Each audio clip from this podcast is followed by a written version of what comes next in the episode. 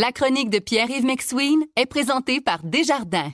Quels que soient vos objectifs, nos conseillers sont là pour vous accompagner tout au long de votre parcours financier. C'est 23. Voici la chronique économique de Pierre-Yves McSween. Salut Pierre-Yves. Salut Patrick. OK, une récession, c'est deux trimestres consécutifs avec un recul du PIB, si je comprends bien. Mhm. Donc là, c'est ce qu'on a eu dans les trimestres 2 et 3 de l'année.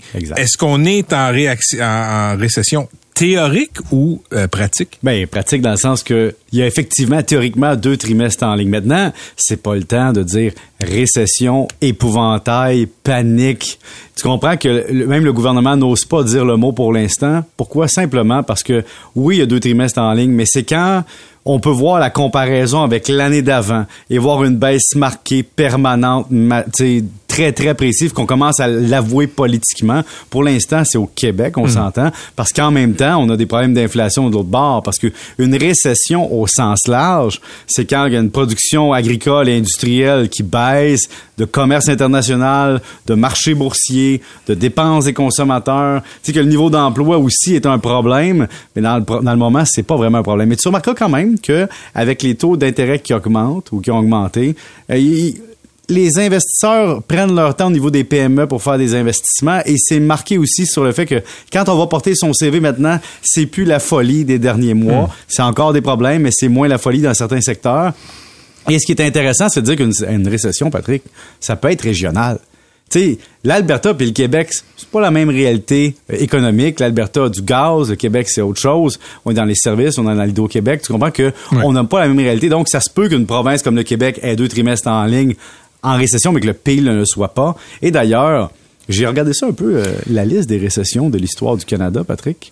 Et malgré qu'on a une petite différence d'âge, toi puis moi, t'as juste vécu une récession de plus que moi entre 74 et 75. Tu vois comment, dans le fond, ça vient pas souvent, les récessions. L'au- L'autre, c'était à la fin des années 80, non? Ben, on a eu euh, 75, t'as eu 82, évidemment, Ah oui. t'as eu 92. Moi, je me souviens de celle de 92 parce que t'avais eu la guerre du Golfe. Après 91-92, difficile période économique en immobilier, un peu partout. C'était les nouvelles. Nous sommes en récession. Tu comprends que le lecteur de nouvelles à Radio-Canada à Montréal ce soir disait ça. Moi, en tant que jeune de 12-13 ans, j'écoutais ça puis je me disais, c'est la récession. Ça a l'air grave. On parle d'emploi, on parle d'activité économique, mais je comprenais pas ce que ça voulait dire. Tout ce que je comprenais, c'est que ça allait mal économiquement. Après ça, évidemment, la crise financière, dont le creux est arrivé en 2009, mai 2009 au niveau du PIB. Et après ça, évidemment, en 2020, Patrick, pour la COVID.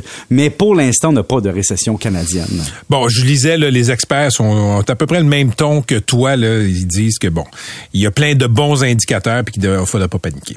Vous écoutez la chronique économique avec Pierre-Yves McSween.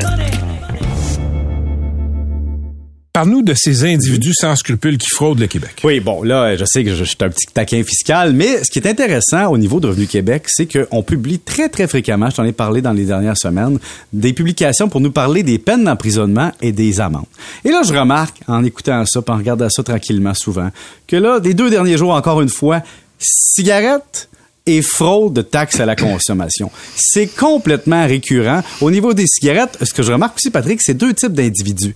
Des jeunes en bas de 30 ans, puis des vieux, je dis des vieux, des personnes d'expérience. Dans le fond, entre 30 ans et 55 ans, on voit moins de monde. Donc, on voit qu'il y a des gens qui transportent, qui font du commerce de cigarettes, qui veulent, dans le fond, au niveau de leur prototype, au niveau de phénotype, de leur personnalité, peut-être passer en dessous du radar, c'est mon interprétation. Donc là, tu te retrouves avec des gens comme un monsieur qui a 76 ans, Serge, qui va payer 73 000 d'amende au fisc, mais t'as aussi Donald, qui lui va payer 284 000, et t'as Claude Baudouin, 64 ans, lui va faire 90 jours de prison. Tous ces gens-là, évidemment, sont liés au commerce, au transport, au trafic euh, de tabac d'une façon ou d'une autre.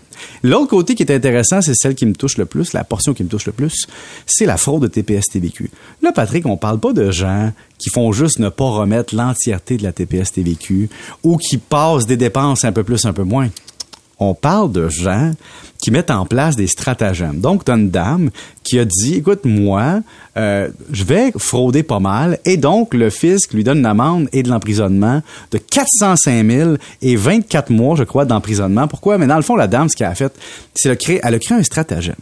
qui faisait en sorte qu'elle demandait des remboursements de TPS-TVQ. Comprenons-nous bien, là. Pour demander un remboursement de TPS-TVQ, ça veut dire que tu as eu des dépenses comme compagnie et tu as payé plus de TPS-TVQ, dans le fond, que tu en as encaissé l'autre côté. Donc, si tu crées une fausse activité économique ou une activité économique impliquant des prête-noms, que tu intègres des fausses factures de sous-traitants et que tu décides d'aller demander un remboursement de TPS TVQ qui n'a pas vraiment eu lieu et que tu utilises des prête-noms qui ne sont pas peut-être vraiment conscients ou qui sont, disons, complices de la chose, tu es en train de mettre en place un stratagème pour aller voler de l'argent au gouvernement d'une activité économique qui n'existe pas.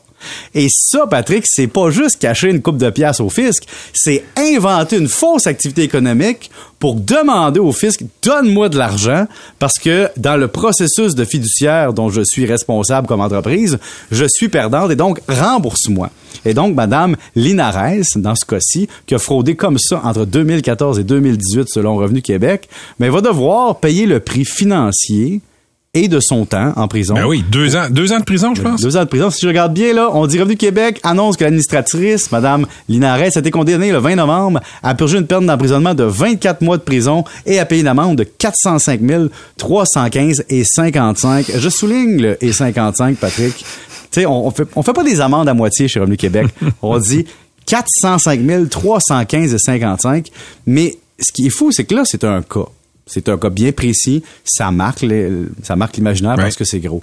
Mais quotidiennement, il y a des gens qui encaissent la TPS-TVQ sous un faux numéro et qui encaissent en disant à leur client, je suis honnête, je vous charge la TPS-TVQ.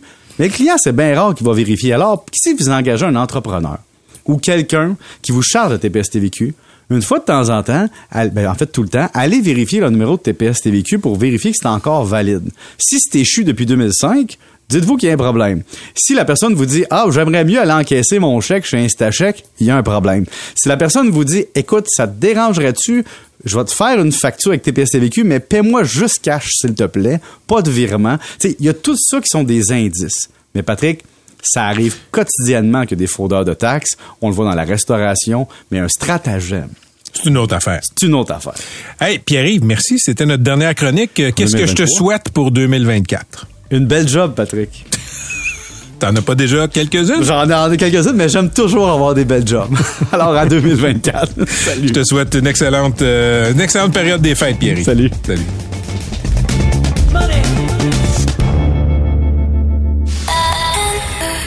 C'est 23.